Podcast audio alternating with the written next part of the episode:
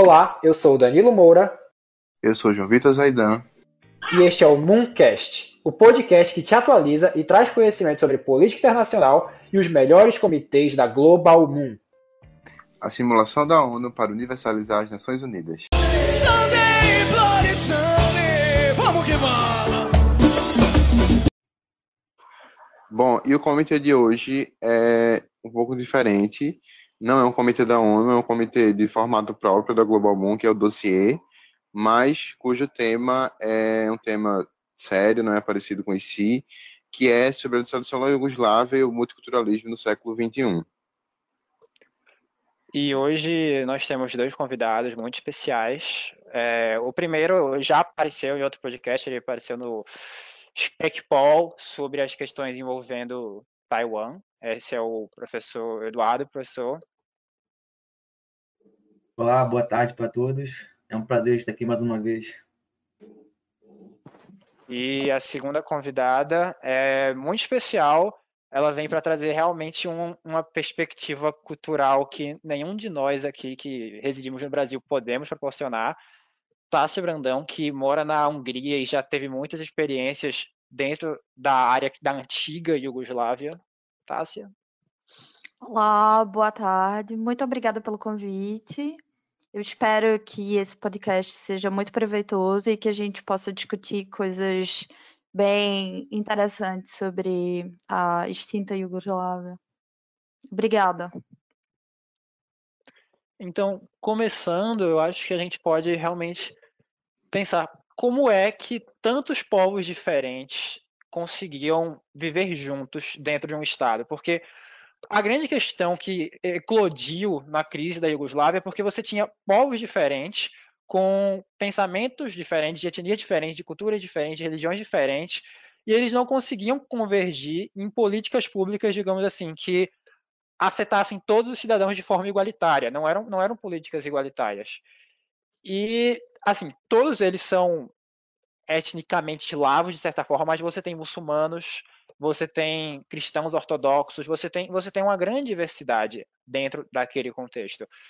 E se existia tanto problema, por que é que a Iugoslávia ficou unida por tanto tempo? E a resposta para isso é bem simples: Marechal Tito.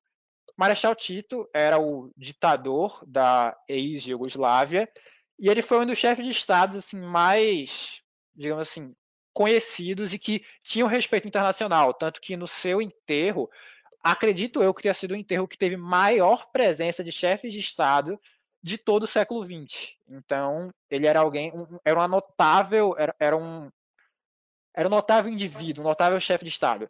E a partir da morte dele, você começa a ter uma desestabilização no cenário da Iugoslávia, porque você tem o, o Partido Sérvio com grande influência, e dentro desse contexto, ele começa a, a, manejar as políticas públicas de uma forma que não, não age igualitariamente. O Tito, como ele era muito amado por todos, ele, ele ainda conseguia manejar as políticas públicas de forma que todos os setores da sociedade se vissem englobados e se vissem como queridos, como não havia, digamos assim, ninguém sendo deixado de lado. A partir do momento que Tito morre, perde essa ideia de unidade, começam a surgir pensamentos de independência e tudo mais, e as tensões começam a, a, a se desenrolar. Assim, eu acho que uma questão importante, primeiro que esses povos, eles viveram muito tempo em relativa estabilidade durante o Império Otomano. Né? Então, a, vamos dizer assim, a desagregação começa no século XIX com o nacionalismo, com os diferentes nacionalismos, né? a questão das nacionalidades. Então, acho que isso é um ponto, é um ponto importante. O que o Tito fez foi colocar a ideologia comunista acima da questão nacional. Então, ele conseguiu isso pelo prestígio que ele tinha em ter conseguido libertar a Iugoslávia né, do nazismo. Então, a ideologia comunista era muito forte. Então, um sérvio olhava para um bósnio e via ambos como comunistas, não via, não via uns aos outros como pessoas diferentes. Então, acho que isso, isso explica, né, enquanto o comunismo esteve no ápice, é, ele conseguiu controlar esses conflitos. Mas depois, quando, quando o comunismo entra em crise, sobretudo com a morte do Tito, o nacionalismo ressurge com muita força. Tem uma questão também que eu acho importante, que é um livro que eu gosto muito, que eu, que eu sei que a Tassi também gosta, que é o Pós-Guerra, do Tony Judith. Eu já falei desse livro para vocês. E ele coloca uma questão que eu acho bem interessante. É... Ele diz que há três perspectivas para o massacre na, na Bósnia, das, das causas do massacre. Uma que culpa a questão étnica. Eram etnias diferentes, então, portanto, estariam fadadas a cedo ou tarde a, a um massacre. A outra culpa o imperialismo, a história de imperialismo no, no, na região como a, a principal causa. E a terceira, que é a que ele defende, culpa a própria política do pós-guerra, os próprios políticos principalmente. É, não são questões excludentes, óbvio, né? eu acho que as três contribuíram para o massacre, mas a gente pode abrir esse podcast hoje tentando é, pensar em qual dessas três causas, a causa externa, a causa histórica, a causa política foi a mais importante. Teve primazia. Né? A gente pode começar com essa pergunta e no final tentar responder, chegar a uma conclusão. É isso que eu proponho para vocês aqui hoje.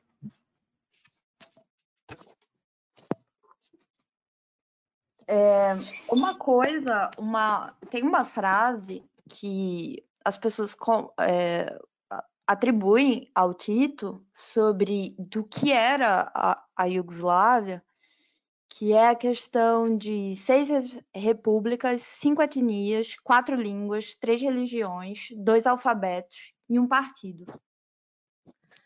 Atualmente, é, vários, enfim, historiadores que eu tenho contato na Eslovênia, na Croácia, na, na Bósnia, tem rechaçado um pouco a questão dessa isonomia do Tito em relação a, a como ele manejava essas minorias, seja religiosas, seja étnicas e tal.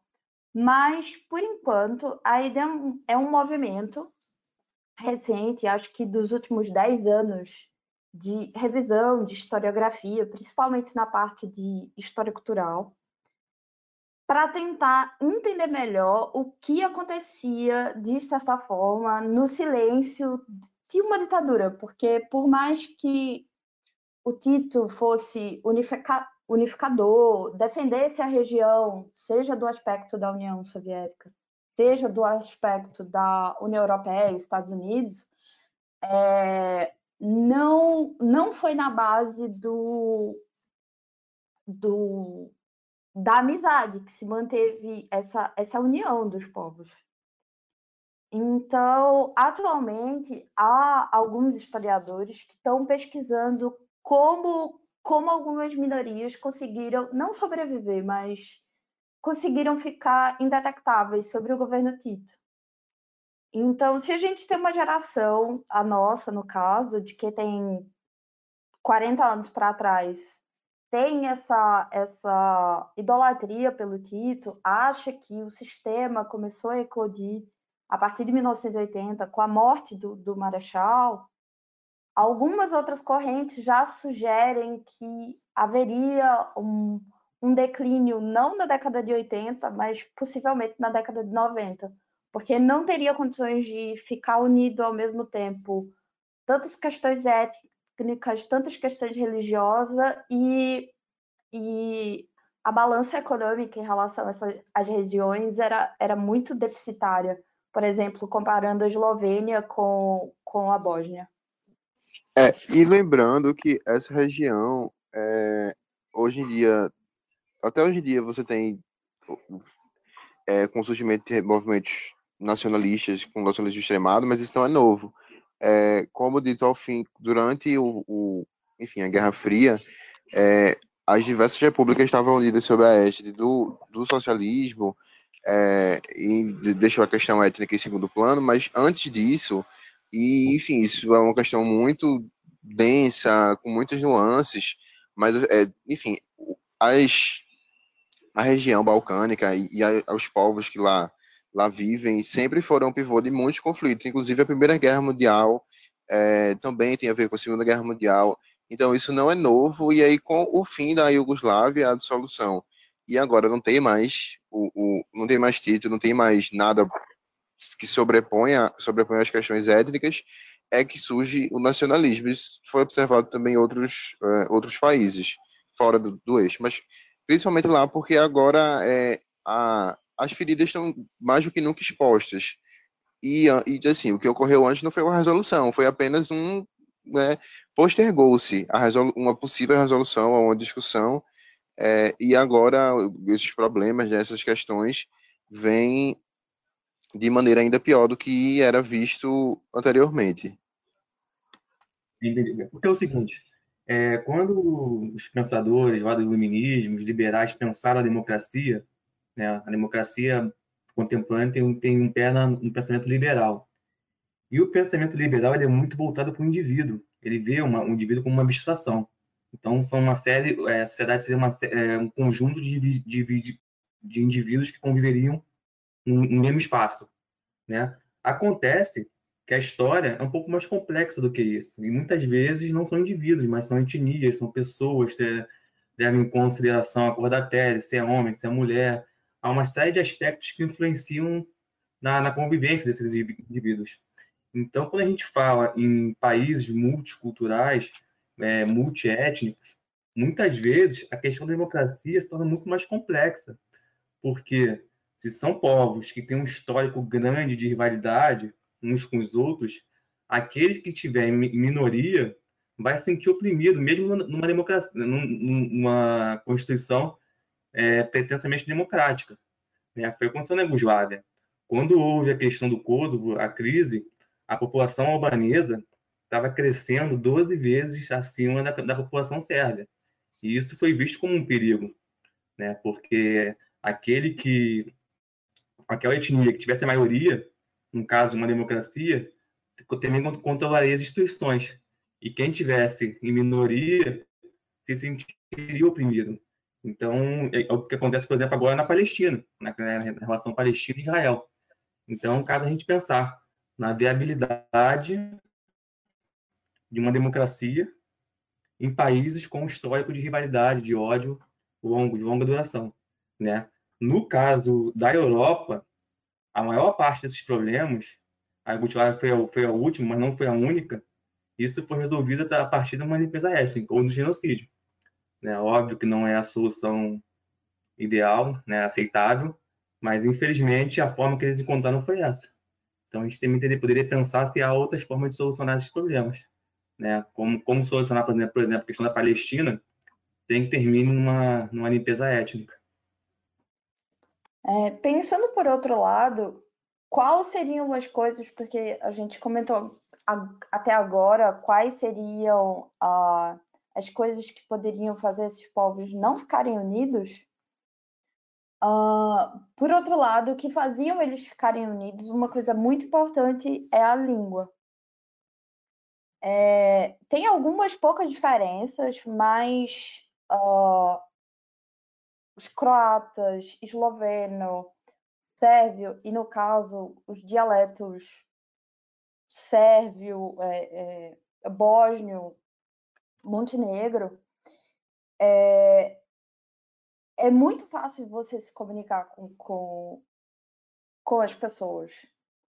Tipo, ao mesmo tempo que existia a questão de, por exemplo, metade da população ser muçulmana, dessa metade da população, acho que 30% são sunitas.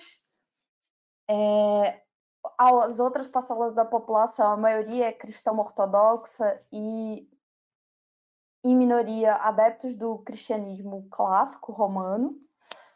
Eu acho que a língua era um fator que ajudava bastante esses povos, além, obviamente, do comunismo e de como o Tito é, levava uh, o, o poder durante todos os anos até a década de 80, eu acho que o aspecto linguístico era um aspecto de grande união entre os povos.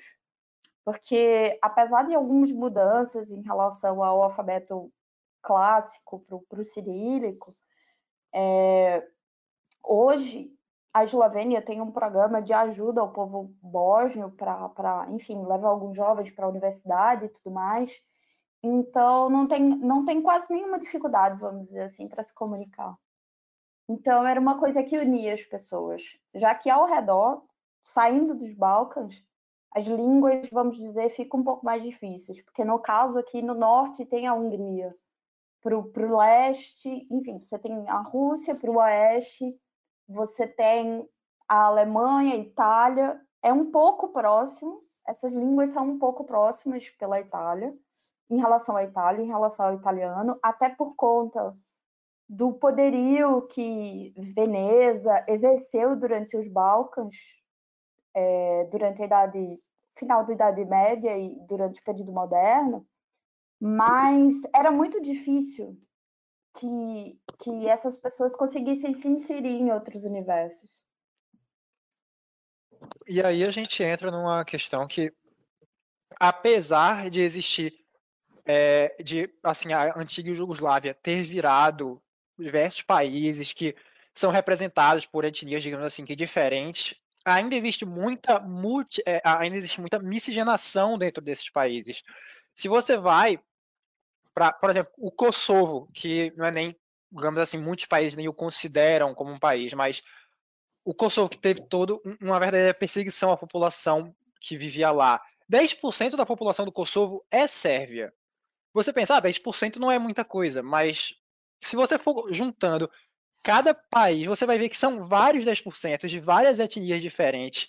E é, apesar de todas essas dificuldades, apesar de todas essas adversidades que ocorreram durante a história, ainda existe uma, uma certa união, porque não existem só sérvios na Sérvia, não existem só bósnios na Bósnia. E é muito importante a gente lembrar, porque a partir do momento que você também tem cidadãos seus em outros países assim, digamos assim, os interesses nacionais, eles acabam se estendendo. Por exemplo, a Sérvia, tendo sérvios na Bósnia, a Sérvia ela queria estender a, a sua influência e os seus interesses nacionais para, entre aspas, proteger os sérvios em outros lugares. Se você for pegar dentro do contexto de geopolítica internacional, isso é algo muito, muito utilizado em grande medida pela Rússia foi é, é, o, é, o, pretexto, na verdade, utilizado pela Rússia na, na, invasão da Crimeia, porque como uma grande parte da Crimeia é russa, logo a Rússia ela tem tipo ela tem direito político para intervir para proteger o povo russo lá. E essa narrativa foi utilizada também dentro dos conflitos na dissolução da Iugoslávia. Totalmente. Eu acho que agora você pegou no ponto central. Eu acho que esse é o ponto central. Eu estava até falando ontem com o Zaidan sobre a chamada Grande Albânia, projeto de Grande Albânia, Grande Bulgária, Grande Sérvia. Né? Eles partem desse princípio de um governo capaz de unir todos os cidadãos daquela etnia. Né? E isso foi a causa também da Segunda Guerra Mundial. A expansão alemã começa também baseado nos, nos, nos locais, nas regiões de maioria ou de expressiva população alemã. Por isso que depois da Segunda Guerra Mundial houve várias limpezas étnicas, porque eles sabiam que se deixassem alemães, húngaros e uma série de outros povos em, em territórios que não pertenciam àqueles países, mais à frente isso seria poderia gerar uma nova guerra, porque isso poderia gerar outros conflitos, né? Só que isso não aconteceu na Yugoslávia, muito pelo contrário. Por a Yugoslávia ter tido um caminho diferente e ter uma liderança, um projeto de liderança, né, é, comunista, é, foi incentivado que esses povos se espalhassem dos países. E ao contrário, por exemplo, da Tchecoslováquia, de outros países também, da Polônia, da própria Hungria, que você que houve essa, essa separação. Então, quando o comunismo acaba, nesses países foi muito mais fácil você separar o que, que era né, é, República Tcheca, é, o que, que era Polônia, o que, que era Hungria. Hungria, Eslováquia. Oi? O que era Hungria, o que era Eslováquia, era mais, era, foi mais fácil. Isso. Na, na Yugoslávia, não. Tanto que o primeiro país que se separa é a Eslovênia. A Eslovênia era o país, vamos dizer assim, que tinha menos sérvios. Então foi mais tranquilo. Conforme vai aumentando o número de sérvios, a situação vai ficando mais complexa. Por quê? Porque os povos, é o que eu estava falando, o povo que é minoria, nessas regiões, ele se sente oprimido. E se eu sou um servo, um servo, um servo e vivo num país né, que, que, que eu imagino que vai me oprimir, eu vou pedir ajuda do meu governo, né, no caso da Sérvia. E aí você dá, abre a chance de uma intervenção. Então, esse era o grande problema na época. É, a limpeza étnica que aconteceu na década de 90, ela foi resultado de um processo muito mais antigo, um projeto político muito mais antigo que não, que não deu certo. Nesses países, na Polônia, na Hungria, não houve limpeza ética no fim, com o fim comunista, porque já havia acontecido lá atrás, com o fim da Segunda Guerra Mundial. A Eslovênia, eu acredito que ah, no início da década de 90, né, fez um, um referendo de unificação e conseguiu, com uma maioria simples, expulsar, vamos dizer, os sérvios do território.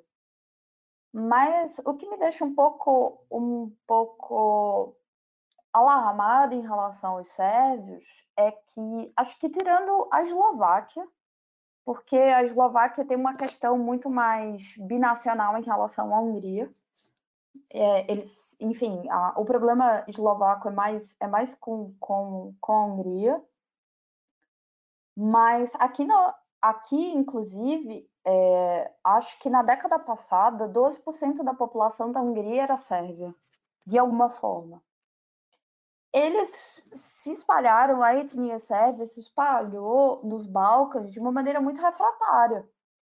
Então, eles tinham uma grande quantidade de população, mesmo que não fosse a maioria dos territórios, tipo, do norte da Albânia, do que hoje é Macedônia do Norte, da Croácia, da Bósnia, é, do próprio sul da Hungria também, com uma grande quantidade de sérvios. E isso, essa refração deles nos territórios, eu acho que foi um assunto muito difícil de resolver. Porque você tem que cuidar das questões, enfim, do nacionalismo, não no, no, no seu jeito é, que parte para um genocídio, mas ao mesmo tempo conseguir unificar um povo que está tão refratário, que está tão espalhado pelo território. E é visto como uma pessoa não grata pela maioria ou pela, pelo poder vigente nesses locais que é o que aconteceu com os sérvios. É engraçado, é interessante, né? Você comparar. Tem um livro que eu até falei com o Zaidan também sobre esse livro, é, Purificar e Destruir, depois do, do direitinho de referência, que ele compara o genocídio alemã, na Alemanha, o Holocausto, os, o genocídio da Bósnia e de Ruanda. E ele mostra muitas semelhanças. Uma das principais semelhanças era essa.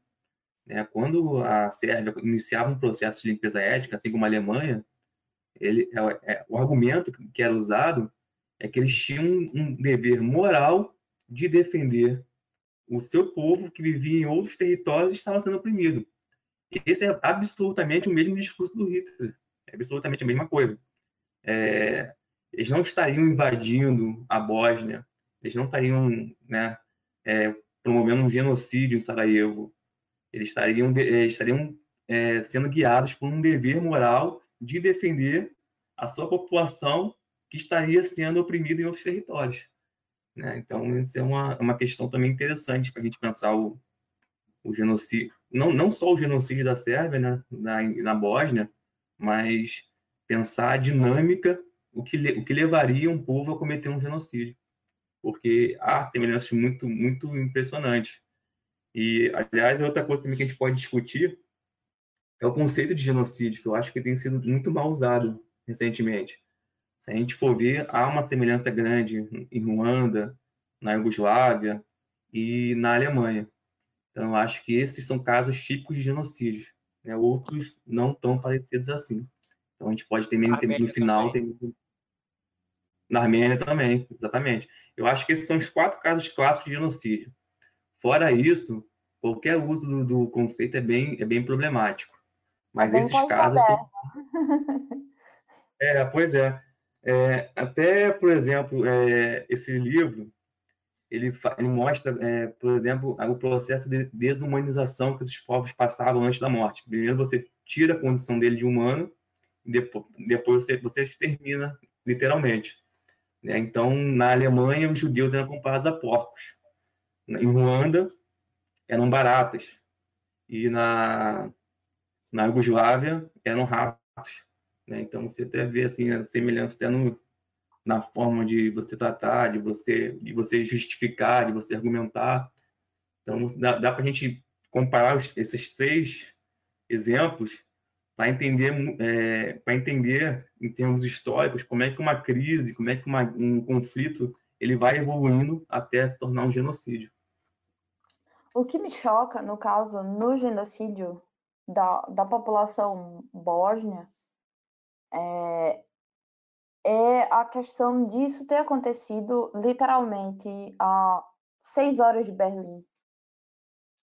Imagine que, enfim, aconteceram todas aquelas situações, todo o, Holocausto, o genocídio na, na Segunda Guerra Mundial, e, enfim, passou-se 50 anos e uma situação muito semelhante, tão violenta quanto, tão desumanizante quanto, estava acontecendo tão próximo das, das, das, grandes, das grandes nações, tão próximo de Berlim, tão próximo de Paris, e as nações simplesmente agiram como se não fosse problema deles.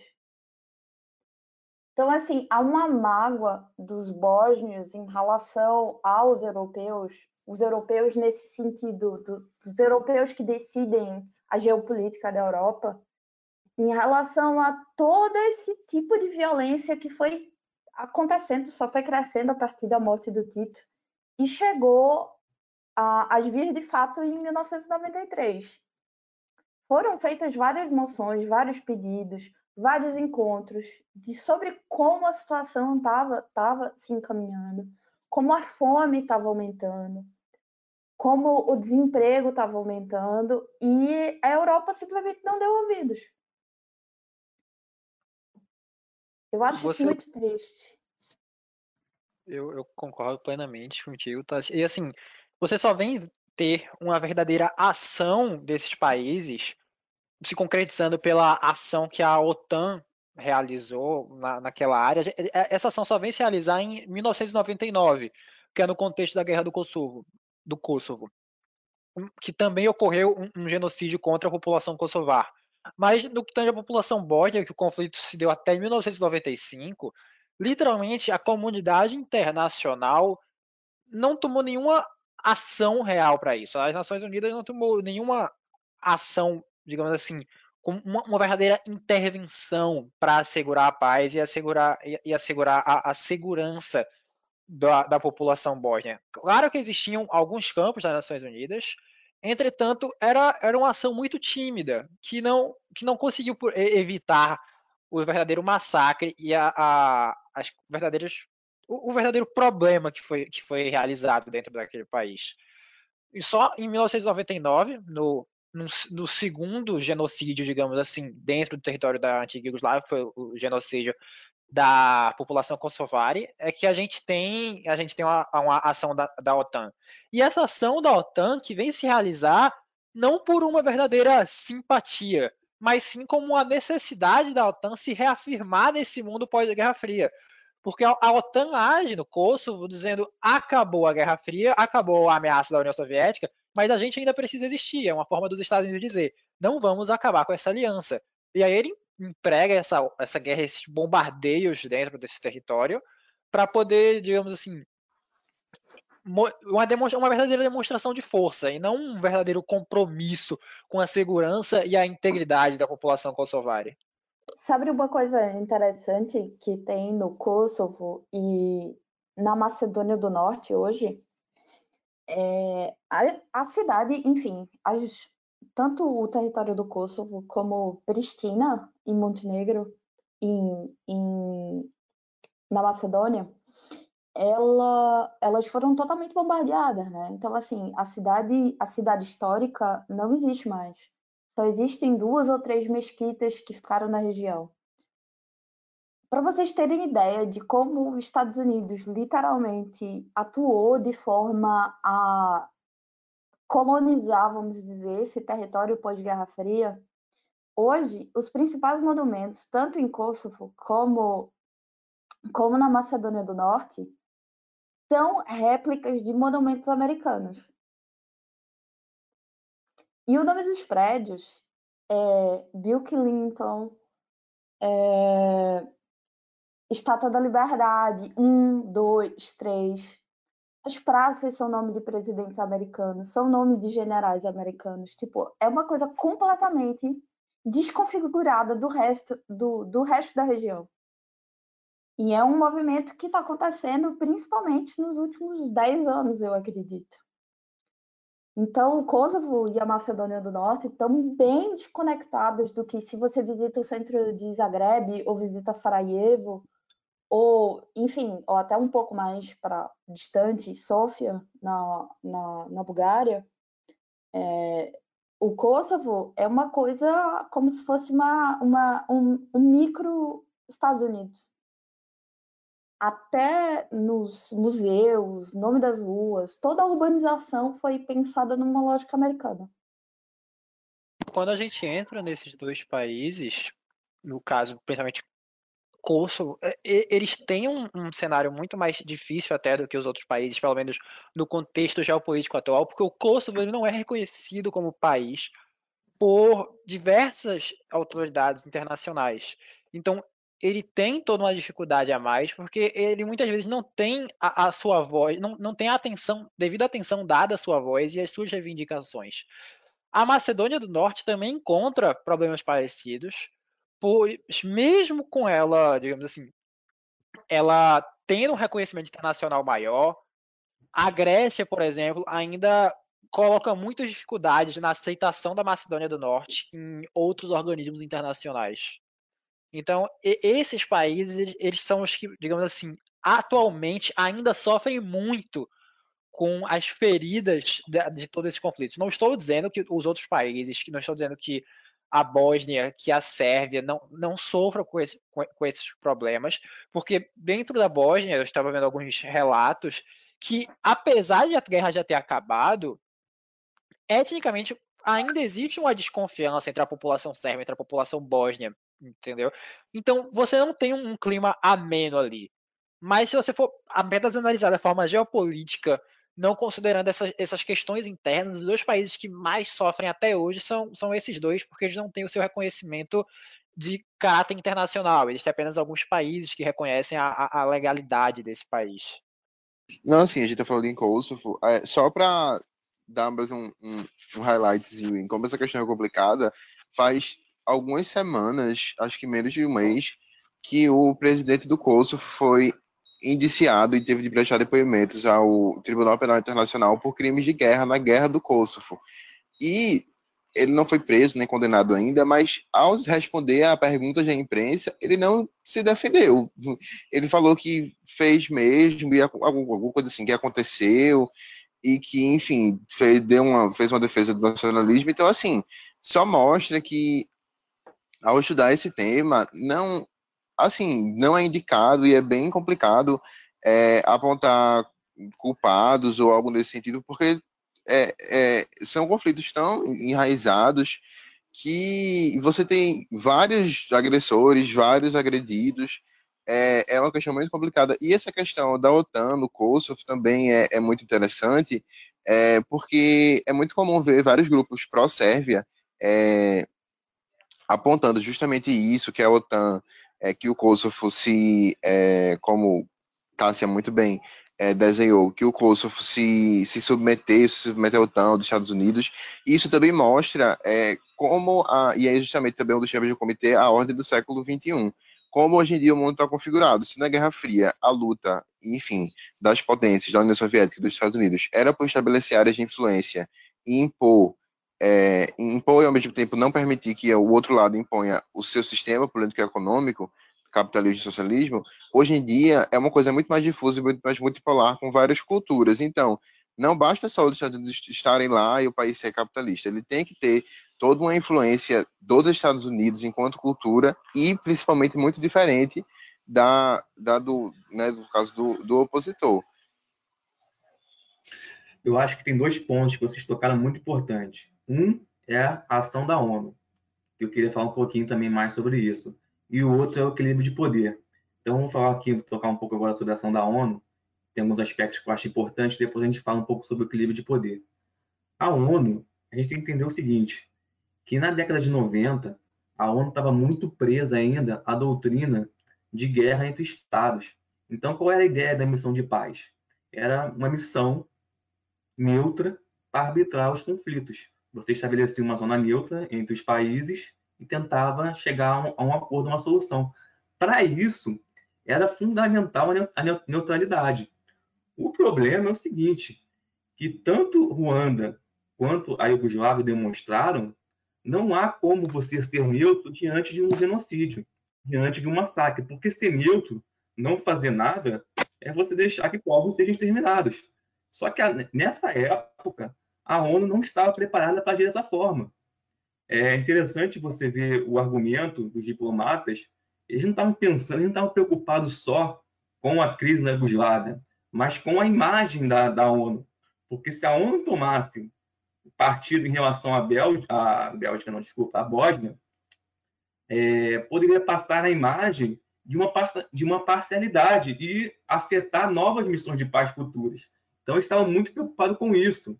Só que é o seguinte, com o tempo, eles se viram numa posição bizarra, porque era o seguinte, eles estavam, eles, eles conseguiram romper o cerco para levar ajuda humanitária, então eles levavam comida para a população, porque eles não consideravam ser, é, é, eles não consideravam que isso feria a neutralidade, porém, se eles vissem um sérvio matando um bósnio, eles não poderiam reagir, eles não poderiam fazer nada.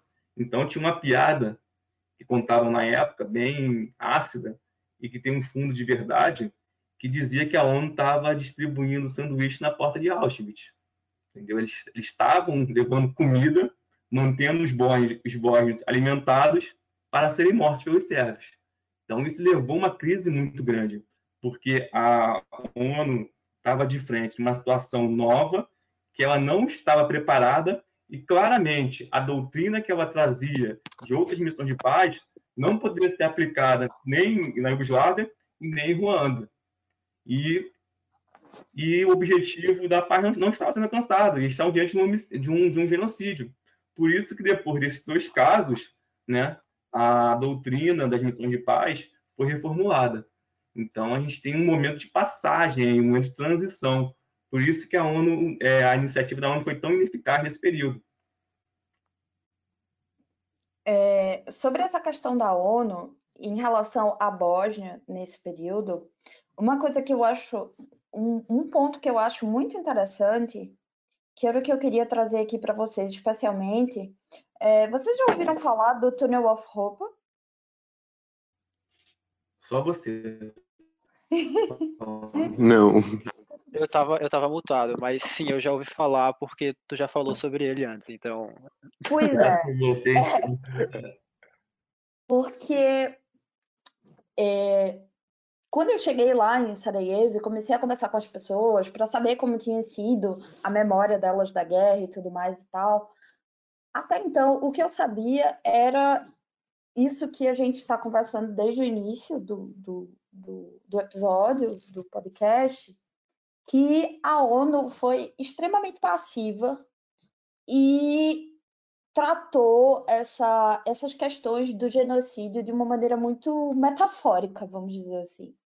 Se eles tivessem literalmente conversado menos e agido mais, com certeza não teriam morrido quase 200 mil pessoas nesse conflito.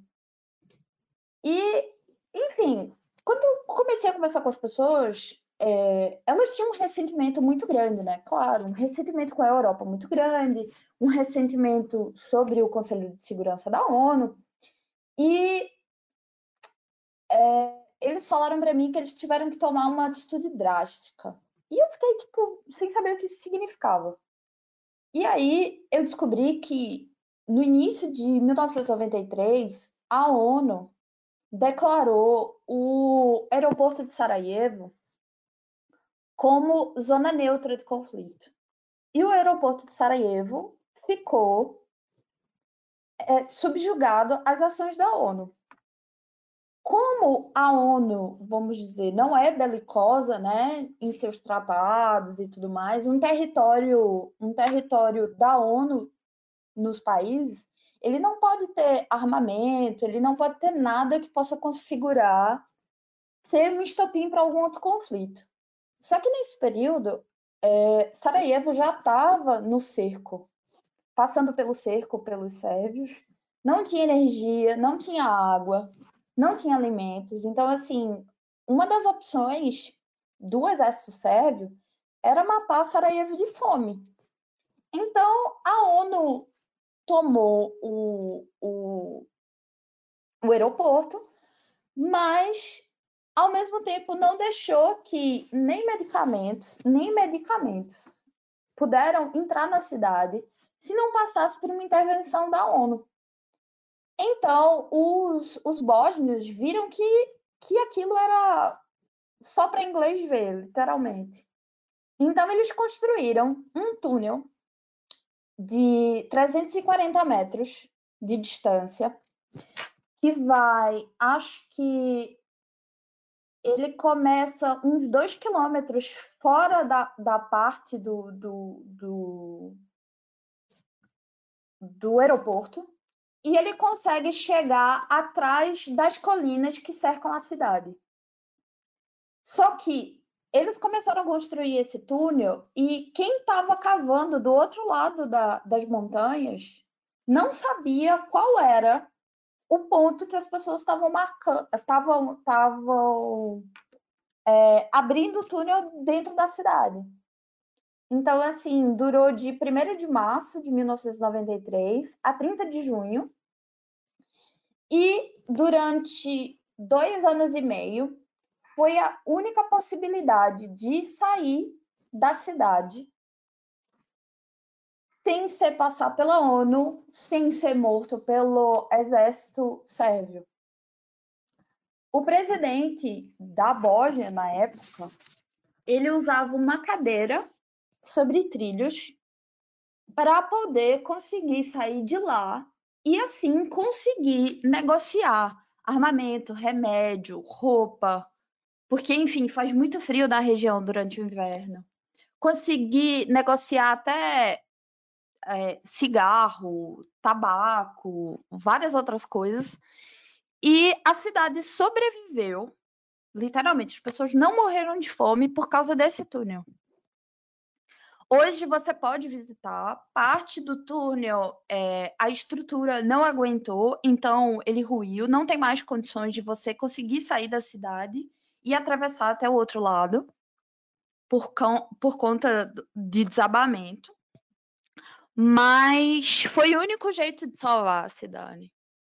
Então, assim, é por um. O, acho que a distância mais alta é 1,60m e de largura é 80 centímetros tem água, água o tempo todo. Às vezes tinha muitas descargas elétricas, então várias pessoas morreram eletrocutadas fazendo a passagem. E durante o período que o túnel teve aberto, só de alimentos passaram 30 toneladas de alimentos por esse túnel. É importante ressaltar também que a atuação importante e ativa do Sérgio Vieira de Mello, né, o diplomata brasileiro, que ele estava nessa missão e ele foi um dos principais é, responsáveis por negociar com os servos é, um, um, canal, uma linha de abastecimento, em que inclusive foi responsável pra, por tirar muitos bósnios na região e salvar milhares de vidas. Tem um trecho do livro aqui que eu vou procurar, eu queria depois ler para vocês, que eu acho bem interessante, porque mostra um pouco o drama de como as pessoas eram escolhidas para poder sair de Sarajevo e o que acontecia com as que ficavam. É bem, é bem dramático. Assim que eu achar, eu leio aqui para vocês. Enquanto. Que, só para finalizar, eu acho que no YouTube claro.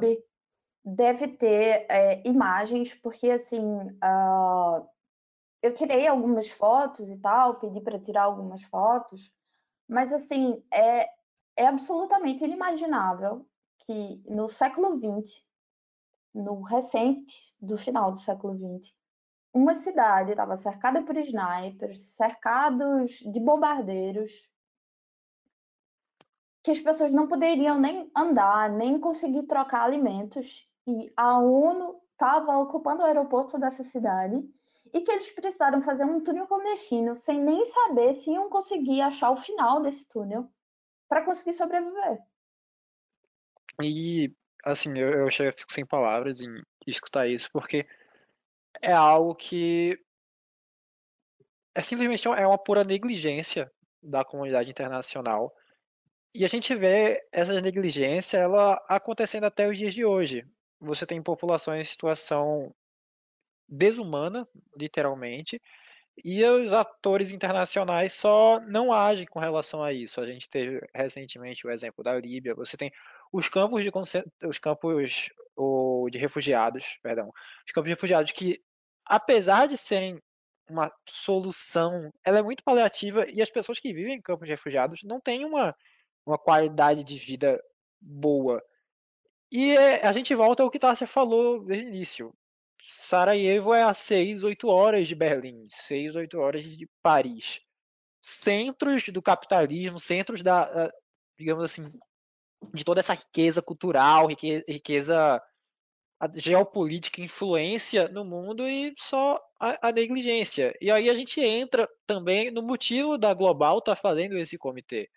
O dossiê não é para vocês fazerem projeto de resolução, para fazer, para enquanto, digamos assim, estão na ONU, enquanto um, um, um representante nas Nações Unidas faria. É só para vocês refletirem sobre os posicionamentos que os países tomam com relação a isso e refletirem sobre essas questões, aumentando assim, proporcionando assim um, um, um aumento do senso crítico e uma reflexão sobre essas questões que em situações normais não ocorreria. Eu tenho certeza que tem gente até que nem sabe do, de todos os países assim que compõem a, a, a, o, o que seria a antiga ex-Yugoslávia. E ali tem todo, toda uma riqueza cultural, riqueza histórica e todas essas feridas que ainda não foram fechadas completamente, que têm que ser debatidas, têm que ser entendidas. E a partir daí a gente ganha muita experiência para entender conflitos modernos. Não, não que esse não seja, mas falo conflitos mais modernos que estão acontecendo agora no século XXI. Isso, essa é... passagem, Pode falar. Eu achei que a passagem eu queria ler para vocês porque mostra um pouco do drama. Parece assim um pouco de, de indiferença com a vida humana, mas tem momentos que você tem que decidir quem vai morrer e quem vai viver. E aí os critérios são os mais diversos. Eu vou ler aqui um pouco sobre, sobre a passagem né, da evacuação da, da, da cidade de Sarajevo. Quando começou a se espalhar pela capital a notícia de que Rússia, Rússia era o general que estava comandando a operação, era um homem com poderes divinos da ONU, o canadense ficou nervoso.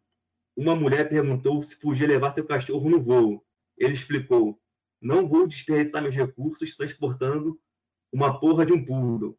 Outra tentou levar uma mala enorme repleta de livros. A ONU não é Lufthansa, respondeu. Uma mulher que sofria de câncer terminal queria se tratar na Europa Ocidental. Rússia fez um cálculo frio ao rejeitar seu pedido. Nossos julgados são limitados, ele pensou ela vai morrer de qualquer maneira. É triste, mas tenho que gastar meu tempo com os vivos. As únicas pessoas que ele, que ele prontamente rejeitou foram aquelas que tentaram suborná-lo com, com sexo ou dinheiro, ou homens bórnios com idade de combater que ele achou que pudesse estar desertando. Algumas pessoas beijaram minha mão como se eu fosse uma realeza, recorda Russell. Mas também vi pessoas que rejeitei jazendo, jazendo mortas na rua, elas morreram nas minhas mãos, indiretamente. Acho que essa passagem é interessante porque mostra um pouco o drama da, da vivido na, na, época, né, na, na cidade de Sarajevo. tem um livro é, que é de literatura juvenil. Eu li, inclusive, quando eu acho que eu tinha a idade de vocês. E foi uma coisa que ficou na minha cabeça, assim, tipo, marcado. O nome do livro é O Diário de Slata. É, Slata era uma adolescente de 11 anos quando rompeu a guerra, quando, quando a guerra aconteceu. E ela narra durante três anos como foi estar tá no cerco de Sarajevo e como foi depois, é, enfim, vir a ajuda humanitária, conseguir achar a família dela e eles serem transportados para Paris vale muito a pena. Ver, ver pelo olhar de uma criança, de ver como mudou o cotidiano, quando, como mudou a rotina. Essa questão de não usar roupas escuras ou coloridas para que os snipers não vissem mais fácil. Como é a questão de você ver no caso da Islata, ver colegas morrendo, é, a falta de perspectiva de futuro, de nem saber se o amanhã vai chegar, de como foi quando quando começou a ter os primeiros bombardeios e tal, vale muito a pena. É um livro bem bom. Difícil, mas muito bom. Bom, é, como o Danilo tinha falado anteriormente, retomando um pouco, a intenção do dossiê é, é trazer esses temas mais polêmicos, mas só para o debate, para a reflexão. É, justamente nesses comitês que são muito polêmicos, temas como a questão da, dos países da ex-Yugoslávia, Israel e Palestina, é, temas que, com todo respeito, a comunidade internacional não chegou a uma resolução em mais de um século, em muitos anos, então não é uma tarde que eles vão ser resolvidos. Então, assim, o projeto de resolução, nesse sentido, ele acaba sendo sem sentido. Então, o, o melhor desse, de, de, simular com esses temas mais polêmicos é você aprender, para quem não teve contato, e, e, entrar em contato com essas reflexões importantes para fomentar o senso crítico, porque a intenção não é encontrar culpados, enfim, escolher um herói, nada disso. É justamente, como o Danilo falou, para quem ainda não conhecia, conhecer também serve como repertório e tudo, e para principalmente ter essa reflexão né, no, no, no seu universo de é, é, de senso crítico, porque a gente vê que não é um tema de maneira alguma simples.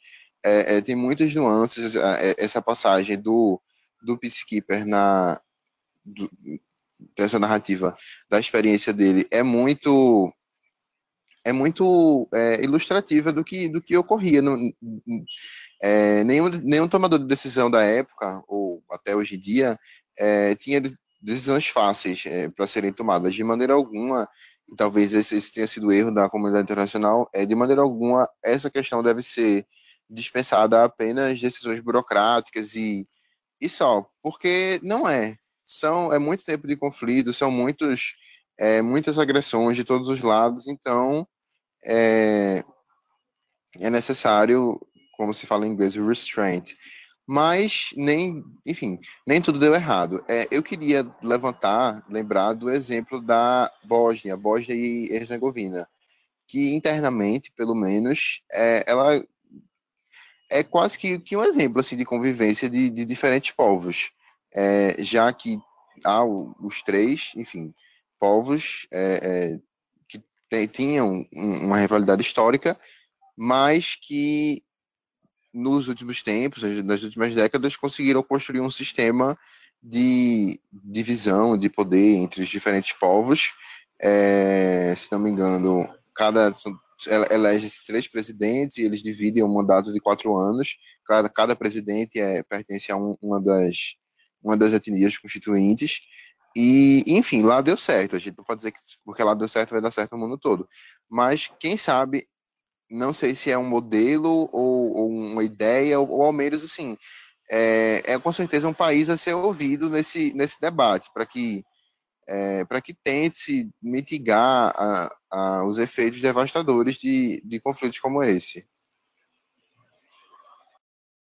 Eu tinha falado antes, né, que ia falar da ONU, depois ia falar da questão do equilíbrio de poder. Eu acho que o principal objetivo desse tipo de, de podcast, de live, é dar o ferramental teórico para vocês conseguirem pensar as relações internacionais. Né? Então, eu acho importante a gente pensar a questão do equilíbrio de poder. A Iugoslávia, ela não existia por acaso. A Europa, ela não demorou a agir na dissolução da Iugoslávia, também não foi por acaso. Né? Existia todo um cálculo político por trás. É, para a gente entender essa questão do, do, equilíbrio de poder, a gente tem que pensar o seguinte: é, para esse equilíbrio ser atingido, tem que haver um Estado forte o suficiente para se defender, porém não forte o suficiente para colocar outros em riscos. E esse era o papel da Iugoslávia. A Iugoslávia, ela tinha força, por exemplo, para dizer não a Stalin. Porém, ela não tinha força para ameaçar a União Soviética, para ameaçar a Alemanha. Então, enquanto a Iugoslávia existiu, havia um certo equilíbrio na região. Esse equilíbrio foi rompido, porque agora o que a gente tem são estados pequenos, fracos não conseguem mais impedir que outro é, que, que não a esfera de influência de outros países mais poderosos seja estendida até a região. Então, por exemplo, a gente tem o Kosovo, né? Que não sozinho ele não consegue sobreviver, então ele precisa do apoio americano. Por isso que a Tássia falou que a influência americana é muito forte. Né? Por outro lado, tem a Sérvia, que a tendência é cada vez mais se aproximar da Rússia. Então, quando a Yugoslávia, até pensar o futuro da região, quando a Yugoslávia é dissolvida, e antes mesmo, por exemplo, quando a região era parte do Império Otomano, havia um esforço muito grande para manter esses países é, vinculados ao Império Otomano. Porque se eles se, se eles se tornassem independentes, os conflitos seriam muito maiores, porque aí a Alemanha ia disputar a região, a Áustria-Hungria ia disputar a região. Então, é, e foi assim que começou a Primeira Guerra Mundial. Então, a tendência é que agora, com a dissolução da Yugoslávia, a gente volte para o contexto geopolítico anterior à Primeira Guerra Mundial, muito parecido. Né? Eu até cheguei a falar com o Zaidan de uma frase do Robson que eu acho muito boa. Ele diz que a dissolução da Yugoslávia é o fim da Primeira Guerra Mundial. É o fim da, da, da, última consequência da Primeira Guerra Mundial. Então, a Primeira Guerra Mundial, a gente pode dizer assim, entre aspas, começou, em, começou e terminou em Sarajevo. E agora, com o fim da Primeira Guerra Mundial, a gente estaria como se fosse um. Até brinquei com ele com um Dark, voltando para um contexto geopolítico anterior à Primeira Guerra Mundial, em que a gente tem estados fracos e que são disputados zonas de influência pelas principais potências. Então, acho que o futuro da região vai ser esse. Vai ser um futuro de disputa é, geopolítico. Ah, concordo. Concordo completamente. Olha, eu acho que esse multiculturalismo é um pouco difícil da gente discutir no contexto dessa região, porque é como Eduardo falou, a gente agora está num ponto geopolítico que ele está no fluxo de uma de algo que deveria ter terminado em 1918. Então, assim, a gente tem narrativas de um nacionalismo beligerante, de uma intolerância por parte da Croácia, por parte da Sérvia, por parte dos sérvios que vivem em outros países, no caso, nesse caso até na, na Eslováquia, na Eslovênia bem menos. Essa, essa influência dessas discussões sobre a Sérvia e tudo mais são, são bem. tem um decréscimo bem grande na população da Eslovênia. Mas croatas, sérvios, essa população sérvia aqui na Hungria, é, elas, elas estão caminhando para soluções de, de resolução social muito autoritárias. Claro que por vias democráticas, mas que, no fim, vai pegar uma, uma hegemonia pelo autoritarismo e por essa dissolução do que seria essa tolerância às minorias para a composição de um, de um país, de um Estado-nação. Então, eu acredito que é, os Estados Unidos vai continuar fazendo um antagonismo em relação à Macedônia do Norte e o Kosovo, mas é, Croácia o Estado sérvio na Bósnia, né? Porque o Estado, a Bósnia e Herzegovina são, são é a Bósnia e o Estado sérvio. E a Sérvia uh, vão se aproximar de caminhos muito mais autoritários nos próximos anos e com um decréscimo dessa, vamos dizer, diminuição da vontade de se misturar geopoliticamente.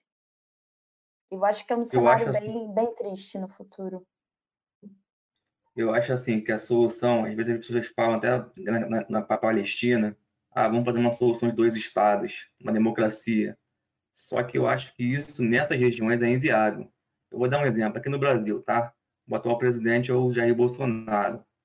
É, ele venceu a eleição, mas nada garante que quem votou no Bolsonaro na na eleição passada, vá votar de novo no Bolsonaro. A pessoa pode mudar de ideia. O problema é que quando você tem etnias tão estabelecidas assim, a tendência é que eu vote em quem é da minha etnia. Isso é meia institucional de uma, de uma etnia em relação às outras.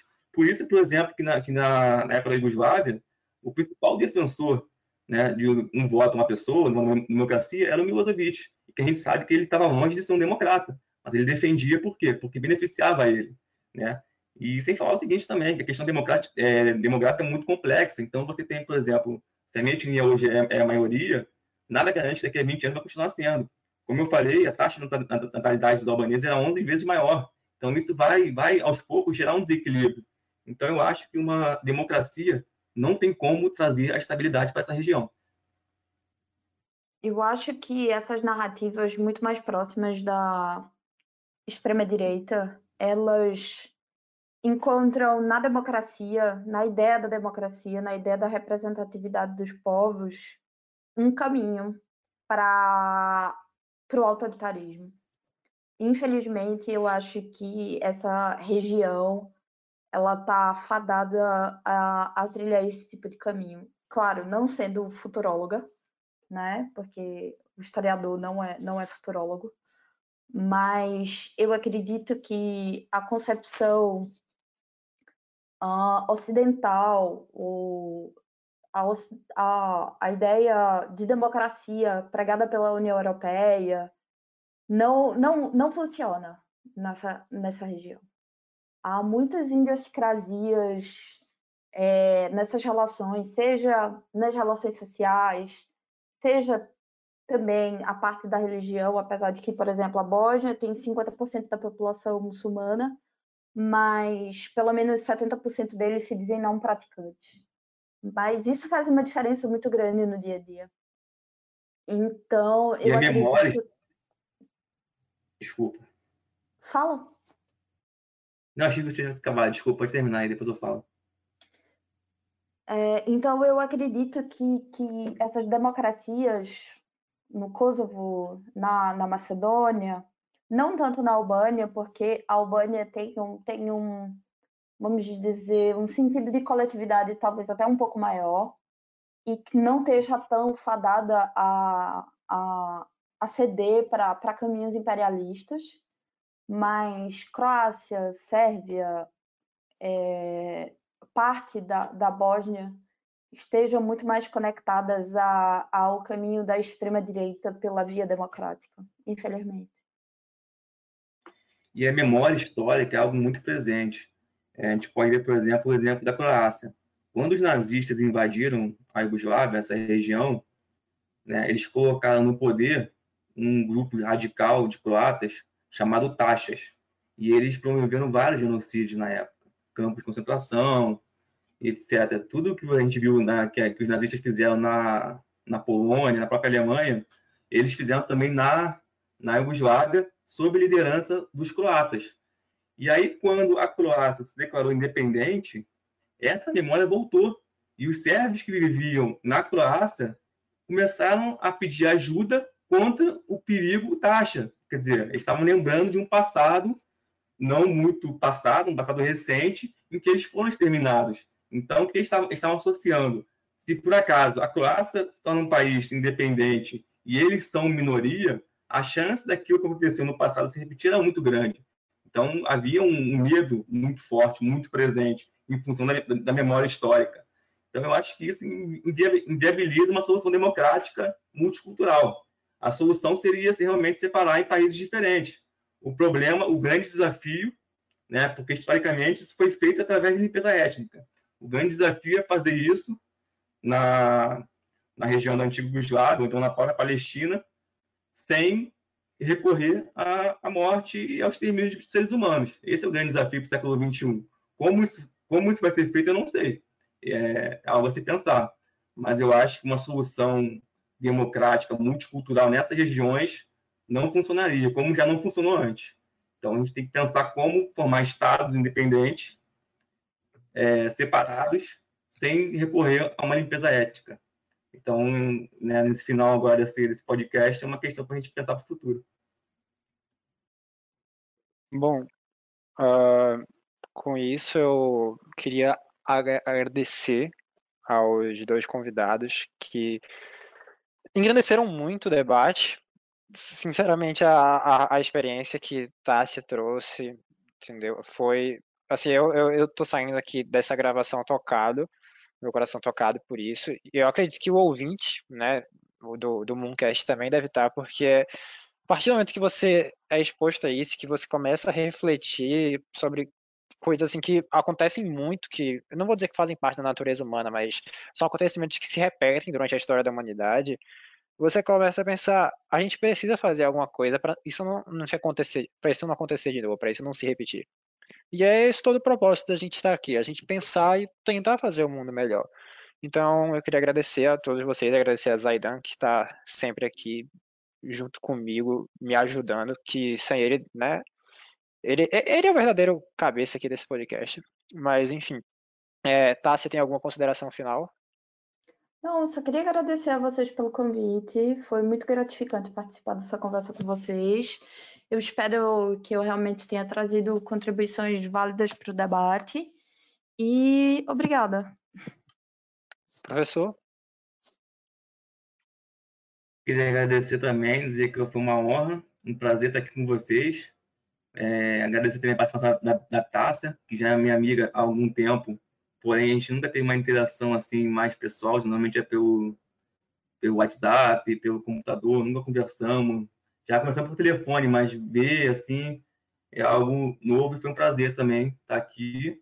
E realmente é um assunto que toca, né? A gente está falando de morte, de genocídio, de massacres. E aí eu queria quem, quem se quiser se aprofundar no assunto, queria deixar aqui uma, uma indicação de uma música muito bonita do YouTube chamada Miss Sarajevo, que é uma música feita em homenagem ao, ao genocídio, aos bósnios, né? E é uma música bem tocante.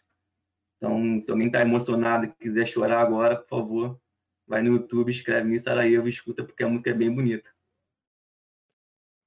Outra, só outra música do YouTube que assim não é, não entra na questão da Iugoslávia, mas que também fala sobre conflitos raciais e conflitos étnicos é Bloody Sunday. E escutem a versão do YouTube mesmo e não a versão do Sambo, por favor. Já que é pra falar de músicas do YouTube, é, também tem Walk On, que foi feito em homenagem a Suki, claro, antes dela ser condenada por crimes de guerra. Enfim. Considerações finais, Aidan? Se alguém quiser uma leitura, é... tem dois livros nessa São Paulo. Só um minutinho, rapidinho tem dois livros da Samantha Power que eu acho muito interessante, porque ela esteve lá, ela viveu, ela ficou muito tocada. Assim como a gente ficou tocado falando do assunto, ela ficou tocada porque ela presenciou. E ela escreveu dois livros, um chama Genocídio, que tenta entender o porquê os Estados Unidos não é, demoraram tanto a entrar no conflito, né? não só esse, mas no caso da Boia, de Ruanda, é, tenta entender o que levou à negligência americana, um livro bem interessante.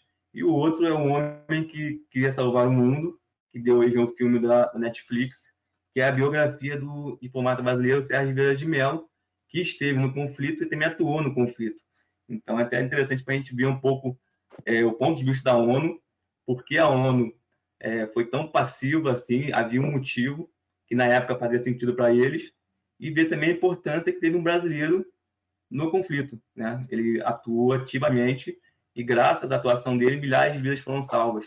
Então, também é importante também a gente conhecer um pouco da história dele, desse homem, importante, né? Ler esse livro, chama O Homem que Queria Salvar o Mundo. É, eu queria, só para finalizar, é, indicar para vocês também um quadrinho chamado. Go... Acho que em português seria Gorajdi, porque eu acho que em bósnio fica Goraidi, por causa do Z, do Joy Sacco. É muito bom, tá em português. É, é um quadrinho muito famoso sobre o cerco de Sarajevo. Acho que vale muito a pena dar uma olhada.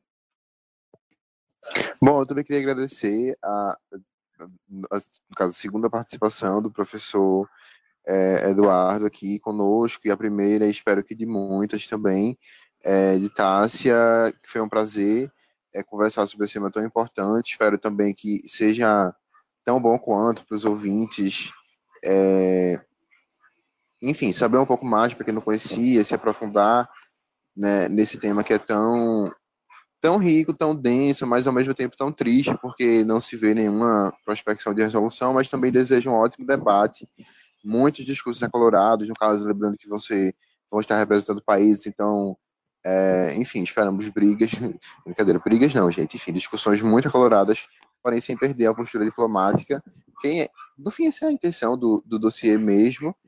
E, e é isso. Até a próxima. Até mais.